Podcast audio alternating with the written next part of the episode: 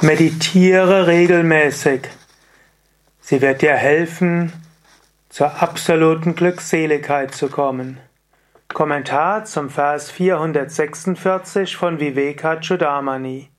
Shankara schreibt: Nidityasana shilasya bahya pratyaya ikshyate braviti shrutir etasya Prarabdham Paladarshanat.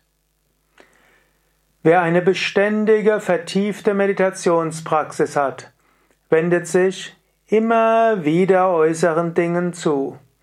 In diesem Fall sprechen die Schriften von Prarabdha Karma, das an den Früchten erkannt wird. Nicht immer wird die Meditation dich sofort von allem befreien. Du hast ein gewisses Prarabdha Karma. Das heißt, jemand, der regelmäßig meditiert, auch wenn er tief meditiert, mag trotzdem ein Prarabdha Karma haben.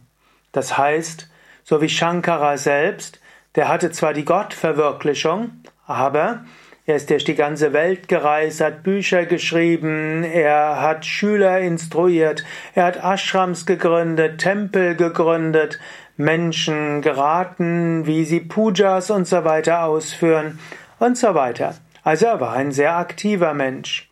In diesem Sinne, Prarabdha Karma führt dazu, dass du scheinbar viel tust. Aber es heißt noch nicht, dass du deshalb gebunden bist.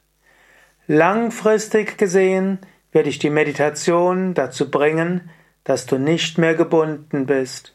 Und langfristig wird die Meditation dir auch helfen, dein Karma auszuarbeiten. Tägliche Meditation macht das Leben so viel einfacher. Aber auch bei tiefer Meditation gilt es trotzdem, dass du vieles tun musst. Werde deiner Verantwortung gerecht, lerne die Lernlektion im Alltag und erfahre immer wieder die Gegenwart von Brahman.